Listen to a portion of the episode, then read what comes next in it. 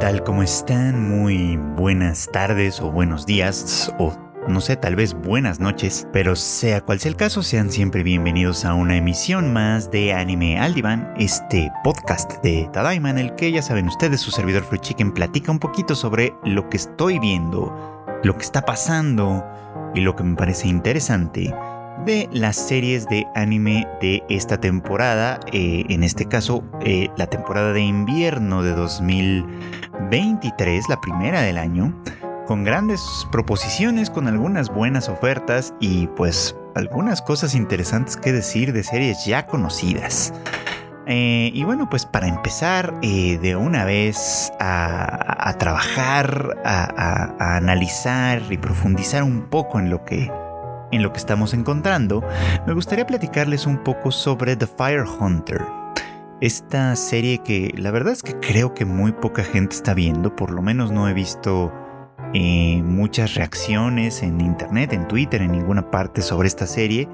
Y bueno, creo que puedo entender por qué, puedo entender que no se trata en realidad de una serie que en primera instancia parezca muy atractiva, el diseño de los personajes es un tanto extraño y la manera en la que se narra, que para quienes ya le dieron la oportunidad por lo menos del primer episodio, pues sí puede llegar a parecer de estas que considerarían, entre comillas, aburrida, ¿no?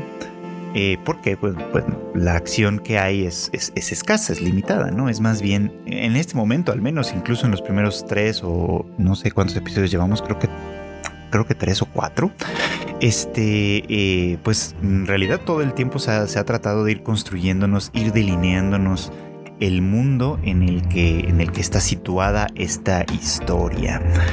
Eh, y de hecho, en realidad vamos a ir un poquito como hablando sobre eso. Eh, la, primera vez que me referí a esta serie hace algunas semanitas, eh, hablaba de ella sobre, bueno, en términos de que, de que, de que de alguna manera se, se, alimentaba un poquito como de los miedos ancestrales de la humanidad, es decir, la oscuridad y el fuego, ¿no? Pensando un poquito como en nuestros primeros ancestros, digamos, eh, para quienes pues la noche era temible por todo lo que se ocultaba en ella, por todos los depredadores y los peligros que se ocultaban en la oscuridad, por supuesto, y el fuego también lo era, o también lo fue, porque eh, pues precisamente por el temor a aquello que es destructivo y que en un momento dado suponemos no se podía controlar, ¿no? Sino, es, es, sino hasta que se, se controla y se, se domestica, digamos, el fuego, que la humanidad comienza eh, la civilización, por lo menos en algunas teorías.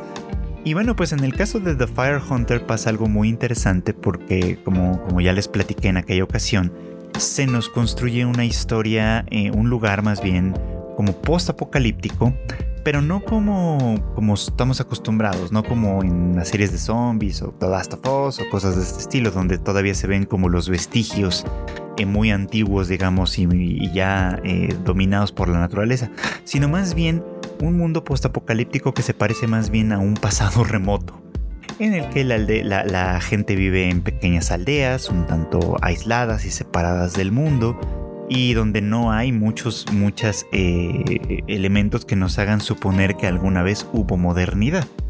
Eh, después estos van a ir apareciendo en realidad algunos de estos elementos, pero en principio pareciera como que esto no existió. Y esto porque la historia se nos cuenta primero a partir de una, una niña llamada Toko, que vive en una de estas pequeñas aldeas y que para su mala suerte, digamos, eh, ella mientras se adentra en el bosque, una, actividad que además no debería estar haciendo, pero bueno, que ella se adentra en este bosque oscuro, tiene eh, pues la fortuna, diagonal desgracia de encontrarse con un cazador del fuego. Eh, que, está enfrentándose a una de estas bestias y en, y en el proceso pues el cazador del fuego muere, ¿no? Dejando a ella, pues básicamente el cuidado aparentemente de su arma, una hoz, y de su perro. Eh, este cazador del fuego, que es así como se le llama a estos personajes, es un hombre que se dedica pues a esta, a esta actividad pues prácticamente sagrada, ¿no? Porque en este mundo post-apocalíptico, como, como les platicaba, la gente no puede eh, hacer fuego como lo conocemos nosotros. Si entran en contacto con el fuego natural, entre comillas, ellos mismos arden por una especie como de combustión interna, un poquito parecido mm, a lo que sucedía, por ejemplo, en series, como Fire Force y demás. Pero que este, eh, bueno, pero pues aquí básicamente los, los, los, incinera, los consume y obviamente pues en, un terreno en donde las casas están hechas de madera o cosas por el estilo, pues el fuego se, se expande y además se expande a los otros. Es decir, si hay una persona cerca de una persona que ya experimentó esta combustión interna, pues la persona, la siguiente persona puede eh, experimentarlo también y así sucesivamente. Entonces el único calor que se puede conseguir en este mundo es eh, el que se extrae de estas bestias que se ocultan en el bosque, en el bosque oscuro. Y pues los cazadores del fuego se dedican a cazar a estas bestias para recuperar digamos, este fuego que es como un líquido ardiente, digamos, que es la única forma segura en la que la gente puede, pues, pues hacer las cosas que hace con el fuego, ¿no? Eh, y, y, en realidad pues lo es todo, ¿no? Y por mucho que nuestra civilización esté muy modernizada, y muchas cosas pareciera que ya se distancian de este fuego eh, eh, original, digamos. En realidad, pues, pues, en realidad podría decirse que una gran parte, si no es que la gran mayoría de todo lo que, de todo lo que moviliza a nuestra civilización aún hoy en el siglo XXI, se mueve en, el, en lo más profundo de todo por el fuego. Así que, eh, pues, pues creo que alude un poquito como a esta idea, ¿no? Como en cuán dependientes somos todavía de esta eh, fuente natural, digamos, ¿no? Y que, pues en este mundo postapocalíptico de The Fire Hunter, eh, pues básicamente ya no, ya no existe, ya tenemos que referirnos a otra cosa. Bueno, el caso es que así es como inicia la historia y como les decía, se nos va presentando en primera instancia, se nos va planeando, mostrando un poquito cómo es el mundo, porque esta chica, Toko, que, ha heredado sin querer el arma y el perro del cazador del fuego, pues es enviada por su familia, por la gente de su aldea, eh, en, algo que llaman camiones, que son como unos, unos vagones acorazados que, que tienen la capacidad de atravesar el bosque, que es muy, muy oscuro y muy, y muy denso, digamos. Eh, para, que esta Toco se, se, embarque en este viaje y llegue a, la capital, una ciudad pues algo lejana, se entiende. Eh, toma varios días llegar a ella para empezar. Y este, eh, bueno, hace este viaje para devolver a la familia del cazador del fuego tanto el arma como el perro, como una especie de ofrenda, digamos, ¿no? Este, en virtud de su sacrificio, porque pues evidentemente se valora mucho a estas personas. Entonces así es como Toko emprende este viaje. Eh, en el que en realidad todavía estamos, porque sabemos que el viaje toma, bueno, en realidad no días, toma creo que hasta meses incluso, entonces no es, no es un asunto como para nada menor, en el que ella pues va a ser, va a ir conociendo obviamente algunos personajes y vamos a ir entendiendo algunas circunstancias. Eh, la historia también se nos cuenta desde otro lugar, desde el personaje de Koshi, un chico de la ciudad eh, que ha perdido a, sus padres, sus padres ya no están, ya han fallecido, y que bueno, tiene una hermana menor que, está enferma de algo, y bueno, pues él en su calidad de estudiante pues todavía no puede hacer mucho por ayudar a su hermana, y que en un momento dado pues es convocado por una de las personas importantes de la ciudad. Eh, estamos hablando ahora de la capital, una ciudad que, a diferencia de las aldeas, que sí se ve como muy rudimentaria, esta ciudad capital se parece más a lo que, pues a la manera en la que se representan las ciudades, las grandes ciudades, en la época de la primera revolución industrial, digamos, ¿no? O sea, llenas de fábricas, de contaminación, de suciedad, un poco con algunos sectores muy, este, eh, pues evidentemente privilegiados que gozan de espacios amplios, de jardines, de vegetación y demás pero por lo demás, pues una ciudad más bien árida, ¿no? Más bien seca, digamos. Ahí es donde vive Koshi. Y como les decía, pues termina siendo llamado por este hombre eh, adinerado, quien le habla de un, eh, pues de un fuego celestial que alguna vez recuperó su padre. Su padre, por cierto, es el cazador del fuego que murió eh, ante los ojos de Toko, así que pues por ahí vamos a ir viendo cómo se va a conectar, cómo se van a conectar estos dos personajes. Pero en fin, eh, eh, en algún momento este cazador del fuego que murió recuperó algo especial, distinto, llamado fuego celestial, eh, con el que en realidad no se pueden hacer muchas cosas, por lo que entiendo se desconoce su, función. Y, el, hombre este cree que, que Koshi, el, hijo del cazador, es un chico lo suficientemente despierto, habilidoso, inteligente, que podrá seguramente trabajar con este fuego celestial y crear algo. ¿Cuál es el propósito de, crear algo, de trabajar con esto en el secreto de la mansión? Eh, obviamente pues ahí se le, se, le, se le, ha invitado a vivir, se ha invitado a vivir a su hermana y se le ha ofrecido incluso el tratamiento médico mm, más, eh, pues, pues el mayor que el dinero pueda pagar de alguna forma, ¿no? A cambio de que Goshi se dedique a trabajar en este fuego celestial. ¿Y por qué es importante? Bueno, ahora, ahora es a lo, que a lo que les voy a decir, ¿no? Este hombre, eh, cuyo nombre no sé si lo dijeron o no sé si no me acuerdo, pero bueno, este, eh, el caso es que este hombre considera que el país en el que vive eh, está en decadencia, que los clanes divinos, que, son un grupo de personas que, que gobiernan este, este país, digamos, eh, pues se van a enfrentar en algún momento dado con, una crisis que no van a poder manejar, evidentemente, ¿no? Y que mientras los grupos de poder estén despedazándose entre ellos, viendo un poquito como por, su, por sus propios intereses y olvidándose claramente de todas las personas que habitan, digamos, como este país, eh, pues alguien tiene que hacerse cargo o alguien tiene que de alguna manera eh, poner o tratar de mantener las cosas en orden para que la gente pues pueda vivir mm, medianamente bien, digamos, quizá, ¿no? Y es ahí donde entra este fuego celestial, ¿no? Donde entra esta, esta sustancia quizá que puede convertirse en el... Mm, en la vía de escape, digamos, ¿no? para la gente más desfavorecida. Por lo menos esto es lo que se nos, se nos plantea como, como su motivación. Ya veremos más adelante si esto es así o no. Notarán ustedes que yo tiendo a desconfiar de la gente adinerada, sobre todo cuando se nos presenta, bueno, en realidad cuando se nos presentan en, series de, de, anime, películas o lo que sea, en un mundo tan, sobre todo en un mundo tan, tan, tan desguarecido, digamos, tan desprotegido, tan, tan, tan eh, pues sí, tan, en decadencia, que haya un grupo de élite que de alguna manera goza de un montón de comodidades, pues siempre me parece que es algo como para desconfiar, ¿no? Porque obviamente pues no, no, se llega a esto siendo necesariamente una persona honrada, ¿no? La mayor parte de las veces se trata de apoderarse de recursos, de apoderarse de trabajo y demás, eh, y, así es como se sostienen y cómo se crean sobre todo estas grandes, grandes riquezas. Entonces, bueno, ya veremos si me equivoco o no, pero por lo pronto está eso. Y es a lo que es en realidad un poco como a lo que quería llegar. Con estas pizcas de, experiencias que tienen tanto Koshi como Toko, cada uno por su cuenta, cada uno desde su posición, cada uno desde su precariedad, claramente no. Vamos dándonos cuenta que este es un mundo eh, en el que, a pesar de lo post-apocalíptico, pareciera como que el sistema eh, eh, básico de la sociedad, tal y como lo conocemos, se ha reestructurado de manera natural, ¿no? Es decir, por muy post-apocalíptico que esto sea, ¿no?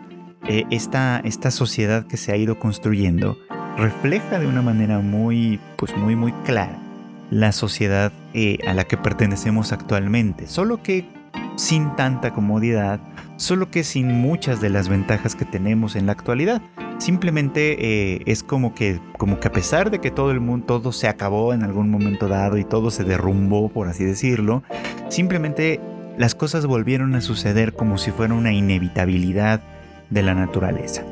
¿Qué quiero decir con esto? Quiero decir que hay un grupo eh, que se nos ha, del que se nos empieza a hablar, que es estos clanes divinos, que eh, ha tomado el poder. No sabemos cómo en realidad, no sabemos cómo lo hicieron, cómo consiguieron o cómo, cómo lograron dominar eh, eh, al resto de la gente, pero lo cierto es que lo hicieron, ¿no? Lo cierto es que eh, este grupo de poder de alguna manera controla el, el bien, eh, eh, eh, este bien material que es el fuego que se extrae de las, de las criaturas estas, de las criaturas oscuras, digamos, lo controlan, pues, ¿no?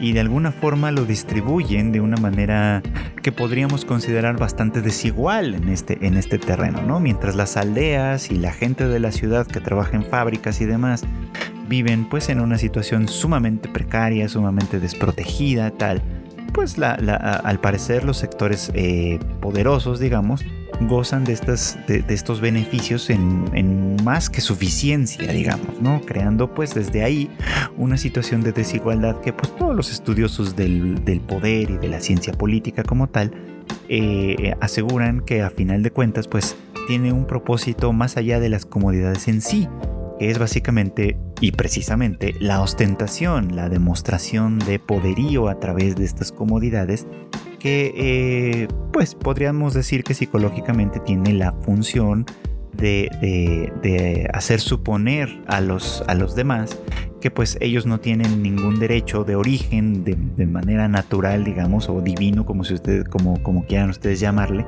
a, a, gozar, digamos, como de esas cosas, ¿no? Es un privilegio, pero no un privilegio que se roba, un privilegio que se merece. Esa es como la gran fantasía que de alguna manera parece que se va delineando por aquí, ¿no? De hecho es llamativo que, el, grupo de, líderes que gobierna este país, un país que además, insisto, está sumamente eh, fragmentado, se haga llamar los clanes divinos, ¿no? Precisamente haciendo como una alusión al hecho de que vienen desde, desde lo celestial, digamos, ¿no? Que tienen derechos y privilegios que no les son, que no, probablemente no son terrenales. Aquí estoy especulando claramente, ¿no? Porque falta mucho por conocer de este mundo. Simplemente me parece que es un poco como un, un, nombre, para empezar, una organización social que dado que alude a algo que conocemos muy muy bien, pues cabe suponer que se va formando de una manera muy muy semejante. Así que esto, esto por ahí puede ser bastante interesante. Y aquí colabora mucho esta fragmentación de la sociedad que les decía yo, ¿no? Por un lado tenemos a la gente de las ciudades que, como, como Koshi, la, cuya mayoría vive, vive trabajando en las fábricas, ¿no? Que las fábricas de alguna forma, pues obviamente les, les dan sustento y, y, vivienda y estas cosas, o sea, gracias a su trabajo, pero obviamente pues es el mínimo indispensable para que se mantengan y puedan seguir trabajando y creando eh, pues básicamente los, cosas que benefician a la clase más alta. Esto se ve muy muy obvio en digamos en como toda la construcción de la misma ciudad. Koshi pertenece a este grupo eh, sobre todo porque él en su caso particular eh, ha sido objeto de, pues, de una tragedia, ¿no? La pérdida de su madre también y la pérdida de su padre, que por lo que saben ellos pues se fue a adentrar al bosque y nunca volvió. Entonces ahí tenemos como un tema un tema relevante. Por otro lado está el tema de las aldeas, ¿no? Las aldeas que, de, como, como de la que viene Toko y los personajes que ella conoce en este transporte dan cuenta un poco como de que cada una de ellas produce cosas que eh, se, con las que se comercia básicamente, ¿no? Pero esas cosas que se producen, ya sea eh, objetos de bambú, ya sean objetos de eh, alfarería o lo que fuera, que sean que son de alguna manera pues cosas más que se producen y que se trabajan con las manos directamente, ¿no? Se ofrecen a la capital como, eh, como tributo un poco, ¿no? O sea, es como estas, estas cosas con las que se comercia se ofrecen hacia a esta capital que en realidad muchos de ellos ni siquiera conocen porque viajar es una de estas cosas que es imposible para la gran mayoría de la gente eh, y que no se puede hacer obviamente sin una buena razón, pues básicamente es a cambio de este fuego, eh, pues de este fuego que, que, se consigue a través de las bestias y que se consigue a través de los cazadores del fuego. En fin, toda la organización ¿no? está hecha básicamente para sostener esta, este poder y este privilegio de los clanes divinos que además de, quien, de quienes además se sospecha que eh, pues básicamente a través de, esta dominación que hacen, de, que ejercen sobre la gente, pues eh, obviamente pues llegan a desechar a aquellos que les que consideran innecesarios, inútiles, etcétera, ¿no? Hay por ahí la implicación de su probable participación en un crimen, eh, pues sí, en una, en una masacre básicamente, cuyo propósito sería eh, reducir a la población porque en algún momento dado pues ya había crecido demasiado, digamos, ¿no? Demasiado obviamente para sostener su propio sistema económico y su, propio sistema de privilegios, eso es lo que se da a entender. Así que bueno, pues creo que se está construyendo, insisto, un, un, mundo interesante con algunos de estos aspectos y me gustaría saber mucho más hacia dónde va a ir con esto, ¿no? Porque, bueno, insisto, creo que a final de cuentas eh, nos está mostrando esto, ¿no? Como, mm, de manera muy, muy cruda podemos suponer o podemos imaginar que, se, que, que, funciona una sociedad más grande y más compleja como lo es la nuestra, ¿no? Y cómo se ve esto desde abajo.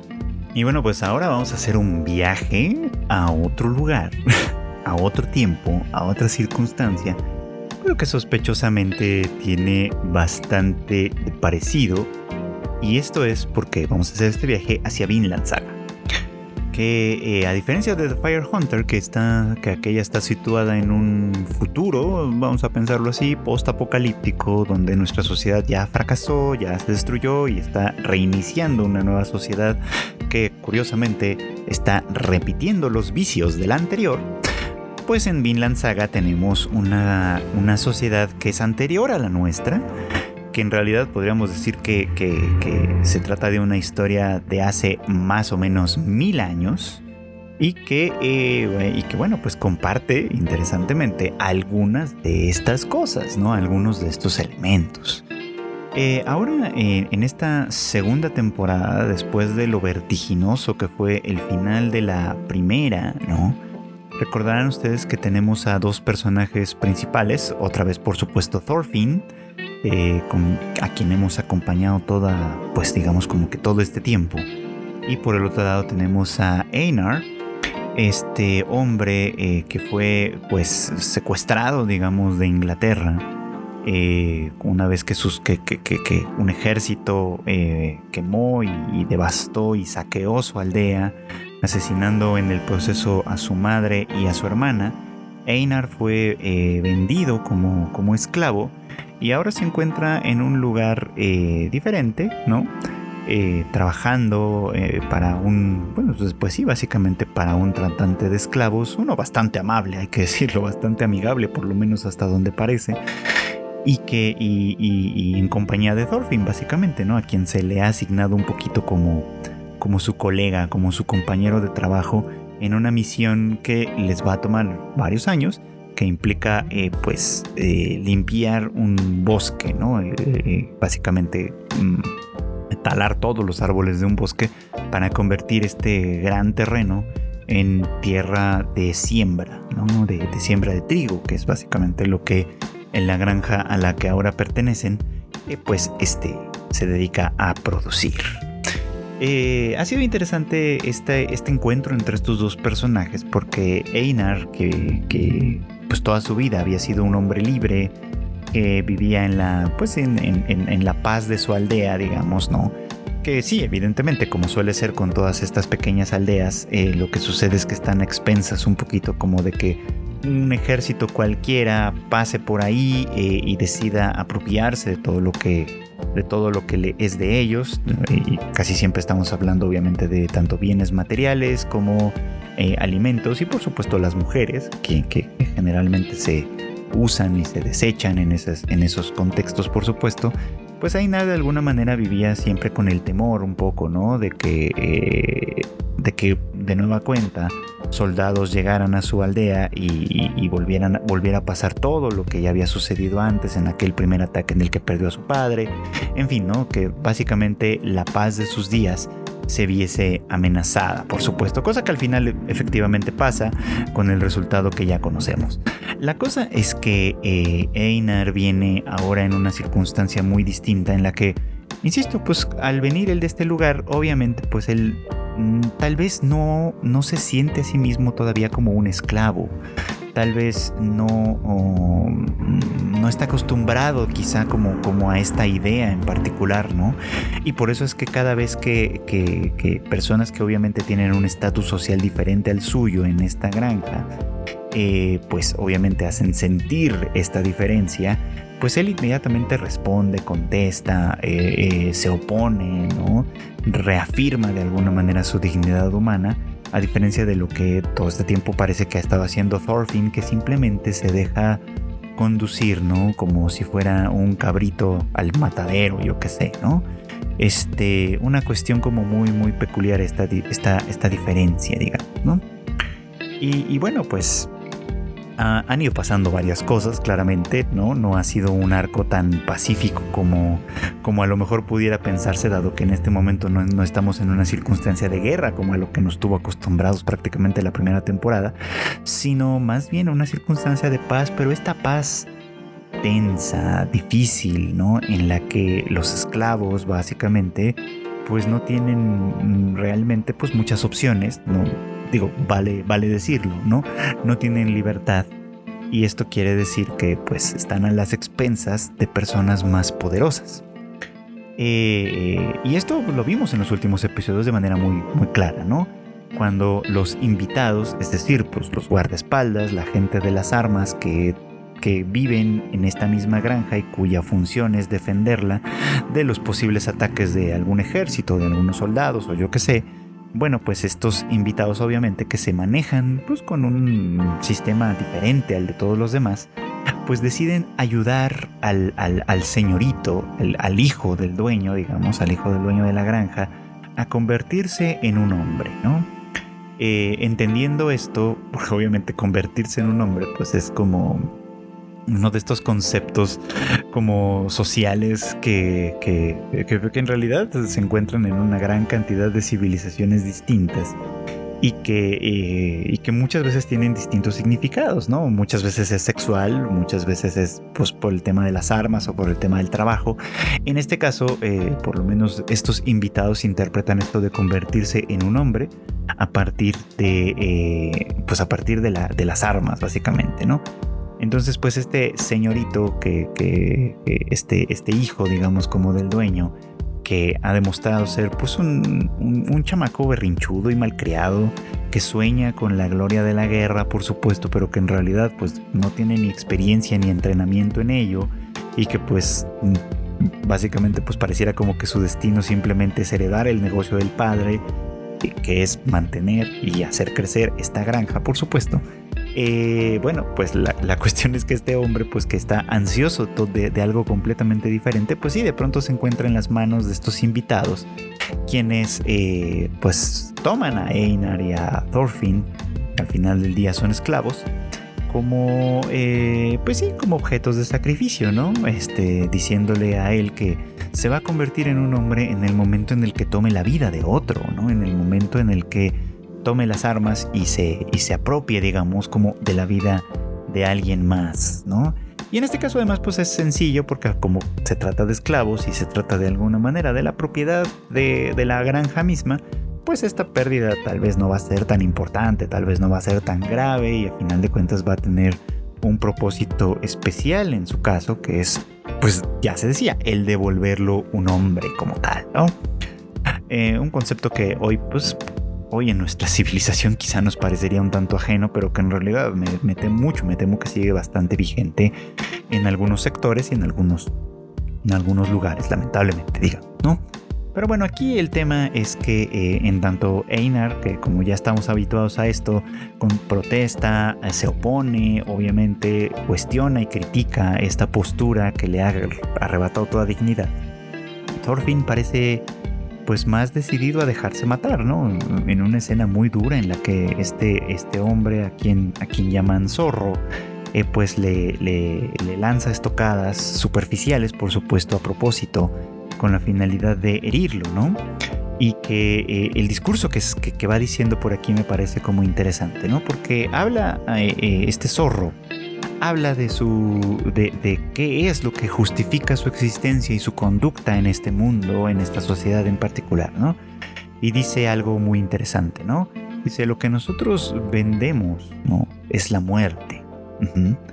Y esto se vende a muy buen precio porque eh, todo el mundo le teme a la, a la muerte, ¿no? Porque la muerte es algo eh, en, lo que tú, yo y cualquiera de nosotros estamos eh, obviamente pues eh, aterrados, digamos, ¿no?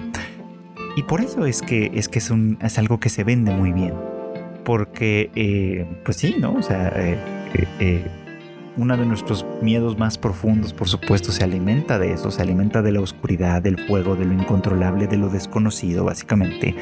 Y la muerte es todo eso, ¿no? La muerte es todo, la muerte representa precisamente todo esto, ¿no? La oscuridad, lo que nos destruye, lo que termina con nosotros y a final de cuentas también representa lo desconocido, ¿no? Entonces venderla es algo muy, es algo muy lucrativo porque eh, obviamente pues al vender la muerte se comercia con la vida y eso es algo que pues, básicamente es el último bien que nos queda en todos los casos, incluso los esclavos básicamente, que lo han perdido todo, que han perdido todo lo demás, lo único que conservan suyo es su vida quizá y bueno, obviamente eso con ciertas limitaciones entiendo, ¿no? Pero pues eso, ¿no? Básicamente es lo único que tienen para ofrecer y por lo tanto es el único bien de alguna forma con el que se puede comerciar en este terreno, ¿no? Es interesante que se ponga ahí porque me voy a desviar un poco a esto. Yo sé que a lo mejor la expectativa es hablar un poquito como del motivo para vivir y para morir que tiene Thorfinn, eh, pero, que, pero me voy a desviar un poquito. Porque quiero recordar precisamente el contexto en el que nos encontramos. Eh, en esta granja no se ha hablado de ello, me parece, al menos no todavía y no sé si se va a hacer después. Pero ustedes recordarán que en la primera temporada, eh, sobre todo cuando se nos presentaba al personaje de Canuto y a otros personajes que van ahí vinculados, se comienza a hablar de un tema eh, muy importante para la región y para la época y para todo, que es básicamente el tema del cristianismo, la religión básicamente eh, pues que, la religión occidental por excelencia, digamos, ¿no? Y que pues todos los que vivimos en, estos, eh, eh, en, esta región, en estos países, influidos básicamente por el cristianismo, pues creo que creyentes o no podemos reconocer pues una de las grandes, que es una de las grandes influencias, digamos, culturales y que vienen pues obviamente desde lo religioso.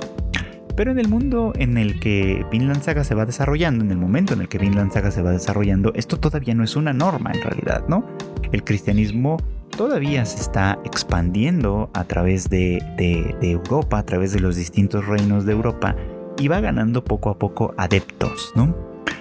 Y es interesante por qué los va ganando, básicamente, ¿no?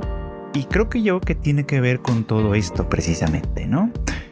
Si pensamos que estos, eh, eh, estos invitados, estos hombres de armas, lo que comercian es la muerte, y la muerte básicamente es uno de los grandes terrores de la humanidad, es muy interesante que el cristianismo precisamente se expande, al menos entre la gente común, entre la gente de las aldeas, precisamente porque eh, ofrece una alternativa a la muerte. Recordarán ustedes que digo, que aunque no sea cierto, aunque en la práctica se maneje de una manera diferente, al menos en el discurso, el cristianismo habla en favor de, las, en favor de, de los pobres, de la, de la, pobreza, digamos, ¿no? Habla en favor de la gente más desprotegida, habla en favor de, de estas personas que de alguna manera eh, pues no tienen nada, ¿no? Y además les habla en favor de, algo que no va a suceder en este mundo. Es decir, el, cristianismo no ofrece sacarlos de la pobreza, ofrece recompensarles por esa pobreza en un mundo, en una vida posterior, digamos, ¿no? En una, en, una vida más allá de la muerte. Y es por eso que tiene gran, gran influencia, ¿no? Por lo menos desde ese lugar. Obviamente crece y se expande también por otras razones que tienen que ver con lo político y con lo económico. Eso obviamente no lo vamos a, ignorar, ni a olvidar, ni a descuidar, sino que simplemente en, el, en, la gente común que no tiene acceso a todo eso, a lo que sí tiene acceso es a la palabra, es a este discurso. Y al escucharlo, obviamente, algunos de ellos pueden sentirse validados quizá por ese discurso y por eso es que eh, comienza a penetrar más y más en la conciencia de la gente. Porque al final de cuentas lo que ofrece esta religión, insisto de nueva cuenta, por lo menos en el discurso, es una especie de liberación. Y esta liberación es relevante, es muy muy importante.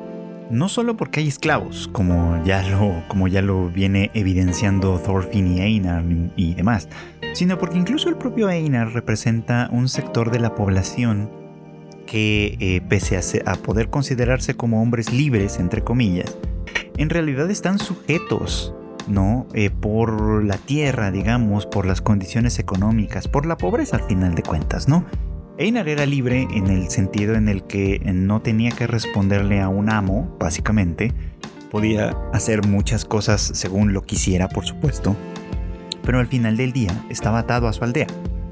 esta aldea que, que era un blanco o que podía ser un blanco sencillo para sus, bueno, pues para los ejércitos que cruzan por aquí o cruzan por allá y que básicamente así por el poder de las armas se apropian de todo, ¿no? A final de cuentas él estaba sujeto a esta aldea como tal y no podía o no tenía la libertad, digamos, como ni de, ni de moverse, ni de hacer alguna otra cosa diferente, ni de absolutamente nada, porque eh, dentro del margen de su libertad, al final de cuentas seguía sujeto a todas estas condiciones materiales que le que, le, que, le, sujetan, que le amarran, que le dominan de alguna forma, ¿no? Así que pues podríamos decir que descontando la tragedia de perder a su familia y de perder su tierra y de perder todo lo que para él le era familiar, esta nueva vida como esclavo solo, eh, em, digamos como que solo materializa aún más una circunstancia en la que él ya se encontraba. Ajá. Él ya era una persona que estaba sujeta a la tierra misma, a la tierra misma que trabajaba y a la gente con la que se vinculaba de alguna forma. Entonces es una libertad que por supuesto está mediada por ese lado y nos lleva obviamente pues al problema de qué es la libertad en realidad. Porque pues bueno, si todos estamos sujetos por nuestras condiciones y por nuestro momento histórico y por nuestras circunstancias económicas y por las relaciones y vínculos que hacemos, en realidad podríamos pensar que nadie es realmente libre quizá, ¿no? Y, algo de razón tendríamos probablemente, ¿no? Pero a final de cuentas, este, aquí lo que, lo que creo que se está poniendo un poco como en juego es precisamente este tema mm, profundo quizá eh, que, tiene que ver con la libertad y que implica la libertad en, en, la más pura esencia, digamos, ¿no? O por lo menos de lo material, que es la vida misma, ¿no? Por eso es que estos, estos sujetos, el zorro, este, el tejón y, la serpiente y todos estos personajes que son los, los, invitados, digamos, pueden comerciar y beneficiarse con la vida y la muerte, porque al final de cuentas en un mundo como, en un mundo como ese, en una sociedad como ese, la única libertad a la que se puede aspirar al, al final es la libertad de, de, hacer algo con la propia vida, ¿no? Y con la propia muerte en un momento dado, ¿no? Y creo que de alguna manera va a ir, van a ir enfrentándose a esto, a final de cuentas, a este significado, a lo, que, a lo que representa vivir o morir en un mundo como este, ¿no? Y Thorfinn es un personaje interesante por eso, porque como ya lo hemos visto, ¿no? Está también precisamente sujeto a sus circunstancias. Así como el señorito de la granja, Thorfinn alguna vez soñó con la gloria de la guerra. Y la diferencia es que Thorfinn la vivió, ¿no? Desde, desde muy pequeño que se unió a, la tropa de Ashkelad buscando venganza, eh, conoció la, vida y la muerte, conoció lo que, lo que podríamos considerar como la gloria de la guerra, pero con la diferencia de que él nunca lo vivió como algo glorioso. Él solo lo vivió como algo que, eh, que, era como un, escalón más en el largo camino de, de conseguir su venganza. Una venganza que al final, ya sabemos, le fue arrebatada una venganza que, que, ya no tuvo ningún sentido en el momento, en, los, en, esos momentos finales y que ahora le ha dejado con una circunstancia distinta, ¿no? Que ahora le ha dejado sin propósito para vivir, al menos hasta ahora. Porque parece que ya comienza a descubrirlo.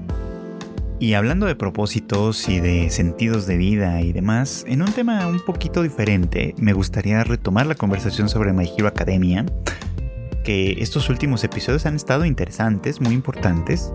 Eh, una vez terminada la batalla y todo esto, pues empezamos a ver cuáles son como las consecuencias de todo lo que sucedió. Y me parece que hay un tema bien interesante que se está construyendo ahí en torno a Endeavor.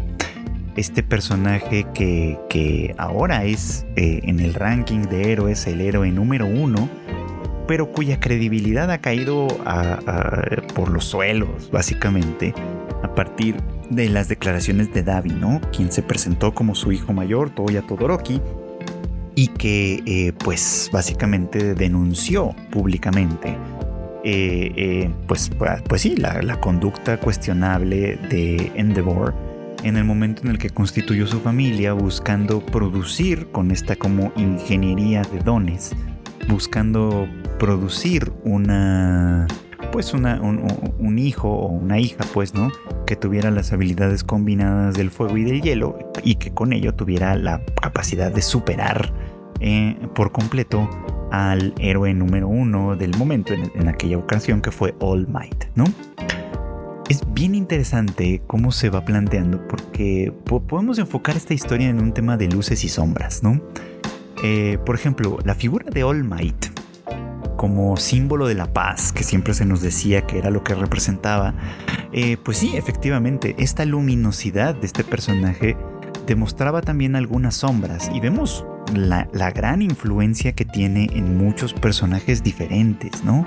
Eh, All Might, por ejemplo, influye mucho en la forma en la que Deku y Bakugo, por su, cada uno en su, por su cuenta, entienden lo que significa ser un héroe eh, y, es esa, esa representación, esa efigie, esa imagen lo que los mueve a actuar como actúan, ¿no? Combinando un poquito como su propia personalidad con, la, eh, con esta personaje, con esta efigie a la cual admiran, ¿no?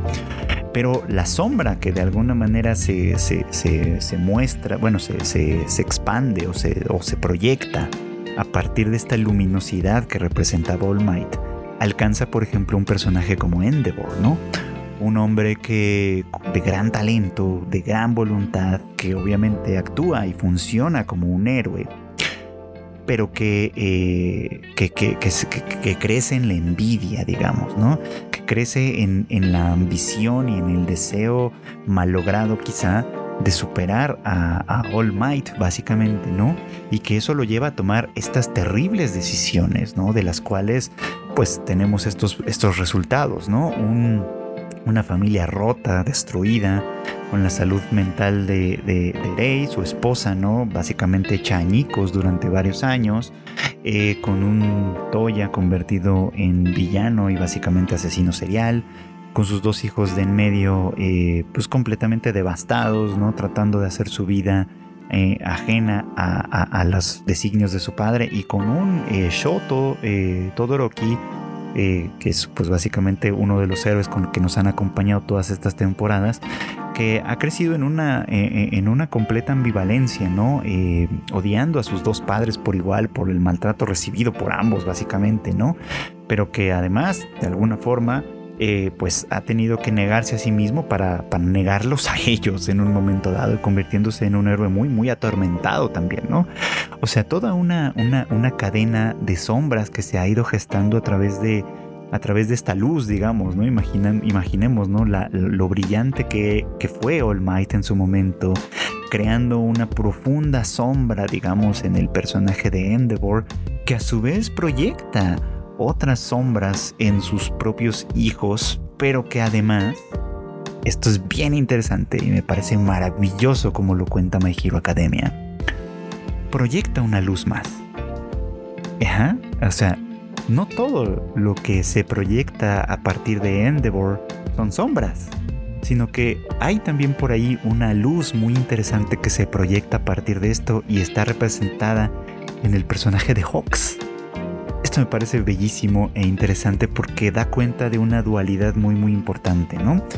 Eh, que, en, este, en este mundo, a pesar de que hay héroes y villanos, que es lo que he venido hablando cuando he hablado de los villanos en otros episodios, en este mundo de héroes y villanos, en realidad las cosas no son exactamente de buenos y de malos, de luces y sombras, así tajante, donde los héroes son la luz y los villanos son las sombras, sino que cada cosa tiene en realidad aspectos ambivalentes. Cada, cada luz tiene su sombra, cada sombra tiene su luz, y por eso podemos tener estas dualidades en las que podemos pensar en Twice como un villano que al mismo tiempo es una buena persona, en Endeavor como un héroe que al mismo tiempo puede considerarse como un criminal desde, desde muchos puntos de vista, pero que aún en eso puede proyectar algunas luces, como fue el caso de Hawks, básicamente, ¿no?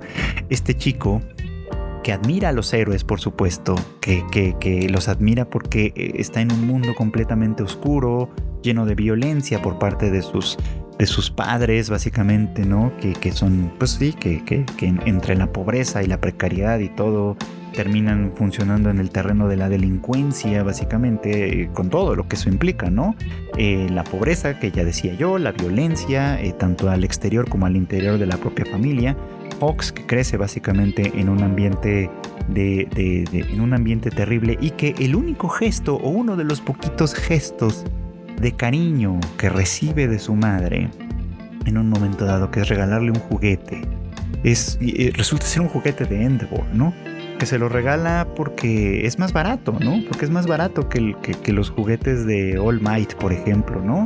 Y que pues tendrá que conformarse con eso, ¿no? Y que Hawks ah, eh, no solo se conforma con eso, sino que sigue con su, con su mirada infantil los pasos de Endeavor, viendo porque no puede ver las sombras que, se ocultan detrás de este, de este turbio personaje, pero sí puede ver la luz que proyecta, puede ver la seguridad, puede ver la fuerza, puede ver a una persona eh, decidida a, conseguir sus objetivos y eso le mueve a él mismo a convertirse en uno de los más grandes héroes, básicamente, ¿no?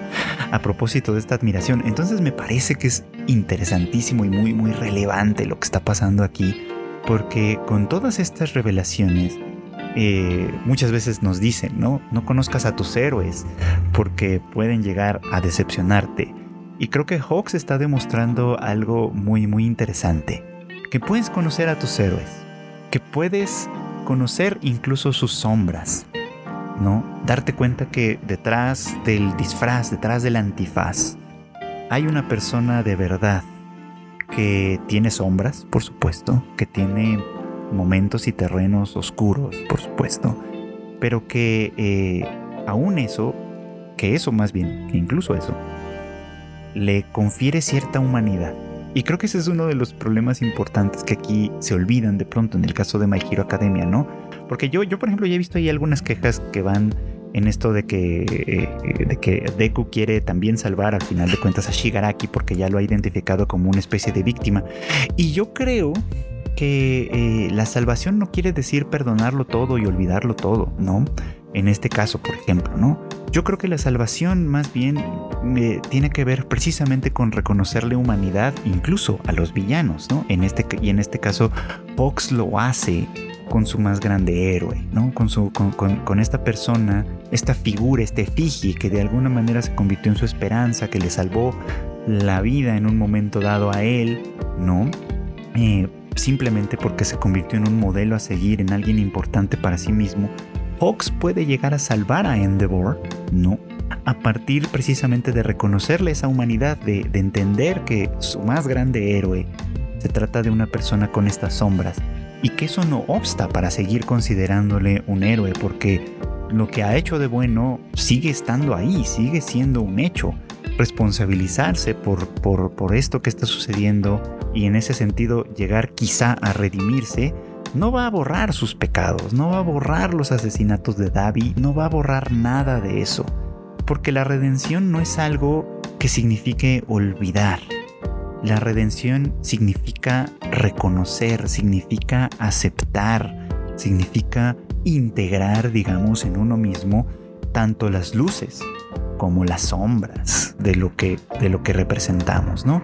Y esto es algo que me está gustando mucho en este momento de My Academia y por eso incluso creo que todo lo que se ha ido construyendo, que muchos consideran relleno, aburrido, lo demás, me parece que es relevante por todo esto precisamente porque es una serie que insiste muy constantemente en esto, que los héroes tienen sus sombras, que los villanos tienen sus lados luminosos y que al final de cuentas una humanidad superpoderosa o no se compone de ambas cosas, ¿no?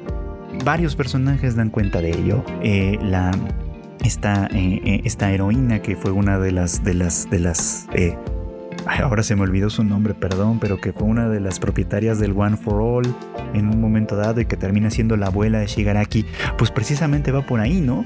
Queriendo justamente hacer un bien y, entregar su vida por un bien mayor, de alguna manera proyecta una sombra terrible que termina manifestándose en el personaje de Shigaraki.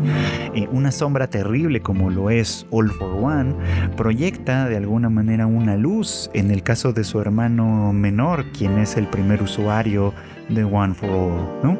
Eh, la, brillantísima luz que tiene o que, representa All Might de alguna forma, proyecta un montón de sombras también, ¿no? Una sombra como la de, eh, eh, la de Stain, este villano asesino de héroes, ¿no? Que de alguna forma eh, su propia interpretación de los héroes lo lleva a convertirse en un asesino serial, que es una cosa muy importante, y que además Stein es eh, la persona que de alguna manera inspira a... Eh, a, uno de los de la liga de, la, liga de villanos. Ahorita se me olvidó su nombre Dios mío estoy muy mal con los nombres pero bueno que lo inspira también a él para unirse de alguna manera a este grupo de, rechazados, como ya hemos platicado muchas veces, que este brillo de All Might que proyecta una sombra en Endeavor, que a su vez proyecta sombras en sus propios hijos, pero que todavía se da, se da el momento de inspirar a un héroe como Hawks. O sea, a final de cuentas, todo esto está conectado, ¿no? Estas luces y sombras están conectadas y dan cuenta de lo que, pues, de lo que vengo diciendo ahorita, ¿no?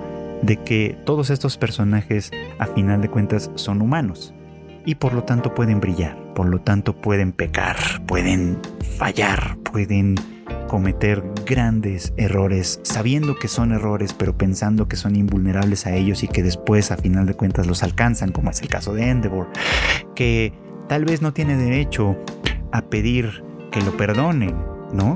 Pero toda la familia se une con él eh, al menos en esta, en esta enternecedora tregua, digamos, ¿no? En la que todos asumen la responsabilidad que, les toca a todos, ¿no? Especialmente a Endeavor y a Rey, que que, que, que, en un momento dado se unieron para crear esto sabiendo que lo que hacían estaba mal y sabiendo, y, y, pero sin poder prever quizá el resultado, ¿no? Davi es el resultado terrible de esta unión malograda desde el principio pero eso no quiere decir que sus otros hijos estén, estén bien, básicamente, ¿no? Toda la familia Todoroki ha sufrido mucho, ¿no? A partir de estas, de estas decisiones de los padres y por eso es que se han unido ahora, ¿no? Porque tienen algo que enfrentar como un todo, tienen algo que confrontar porque a final de cuentas la sombra que la terrible sombra que representa Davi es una sombra que les compete a todos porque de alguna manera todos ellos la comparten. Así que me parece que, es, es, algo fenomenal, sumamente emotivo lo que se está construyendo y que a final de cuentas pues tiene mucho, muchísimo que ver con todo lo que va a venir después, ¿no? Porque ahora, ¿no? Aparte de todo esto que estamos viendo que, que, toca niveles muy, muy personales en, en estos, en, en, estos seres, en en Hawks, en todos los que he venido mencionando hasta ahora, también abarca ya a la sociedad en pleno, ¿no? Porque esta batalla que salió mal, que resultó, eh, pues que resultó terrible para todos, con grandes pérdidas, etc., ya también abarca a la sociedad en pleno. Ya también se ha convertido en un convertido pues a la sociedad en pleno en un, en un campo de batalla constante, ¿no? Donde la gente ya no confía en los héroes, porque ahora los ve no como las luces que fueron, sino como las sombras que también son. Y, les y, es una visión obviamente muy parcial, pero pues perfectamente comprensible, ¿no? Porque los villanos que han escapado de las prisiones, por supuesto, han recobrado esta libertad, entre comillas, ¿no? Entendida como, como, como una eh, supervivencia del más fuerte, básicamente, ¿no? Eh, uno de los, de los elementos más esenciales de nuestro entendimiento, ¿no? Y, que confundimos a menudo con la justicia, ¿no? El, triunfo del fuerte es el triunfo de la justicia en algunas posturas un tanto cínicas y es básicamente lo que estamos viendo, ¿no? Como una sociedad que podía considerarse que estaba más o menos sostenida, pero que, pero que en realidad muy en lo profundo manifiesta todas estas desigualdades de las que en otros capítulos de este podcast hemos hablado, pues básicamente al caerse estos alfileres que le sostenían, demuestra sus verdaderos colores, ¿no? Unos colores que, que, no son nada halagüeños, ¿no? Que no son nada bonitos, que nos muestran básicamente una sociedad en decadencia, en una decadencia que estaba latente ahí, que estaba quizás sostenida por este símbolo de la paz que fue All Might en su momento, pero que ahora ya no tiene en qué sostenerse porque su héroe más grande del momento, Endeavor, es también un hombre de muchas sombras. Y bueno, pues esto fue todo por hoy. Muchas gracias como siempre por acompañarme en el anime al diván. Ya saben ustedes que este podcast sale todos los miércoles en algún momento del día eh, y lo pueden encontrar en todas las plataformas de podcast, por, por supuesto en las más conocidas, sobre todo Spotify, Apple Podcast, Google Podcast, pero también hay en algunas otras plataformas. Así que pues si ustedes usan alguna de ellas, pues a mí también los, lo, muy probablemente lo van a encontrar. Y bueno, pues no se olviden de que eh, pues también aquí en la familia Tadaima tenemos más contenido. Tenemos por supuesto el Rage Quit que últimamente anda muy en, eh, en, el mood de The Last of Us a propósito de la serie de HBO. Ya me tocó participar en uno de los episodios. Así que pues también por ahí denle una checadita. Esperemos que pronto regrese el Shuffle de Kika. Eh, y por supuesto no se olviden que también tenemos el Tadaima Live que hacemos todo el equipo de Tadaima en eh, punto de las 9 de la noche ahora, hora de la Ciudad de México, todos los jueves también, nuevo año, nuevo horario, nuevo día, nuevo todo. Así que pues no se olviden de que pues también ahí andamos platicando sobre las noticias más importantes, memes y cosas así de la semana que pues pues nos hacen el día, digamos, ¿no? Pasando, pasándolo bien, digamos, ¿no? Así que pues ahí conéctense a nuestros canales de YouTube, Facebook o Twitch, el que les resulte más cómodo y mejor para ustedes, eh, en punto de las 9 de la noche, repito, hora de la Ciudad de México, los jueves. Y bueno, no se olviden también que las noticias más importantes del mundo del anime, del manga y demás la pueden encontrar en tadaima.com.mx, así como en nuestras redes sociales Tadaima MX. Yo soy Free Chicken y me despido no sin antes eh, agradecerles siempre su preferencia y desearles que pasen muy buenas noches, buenos días o tal vez buenas tardes.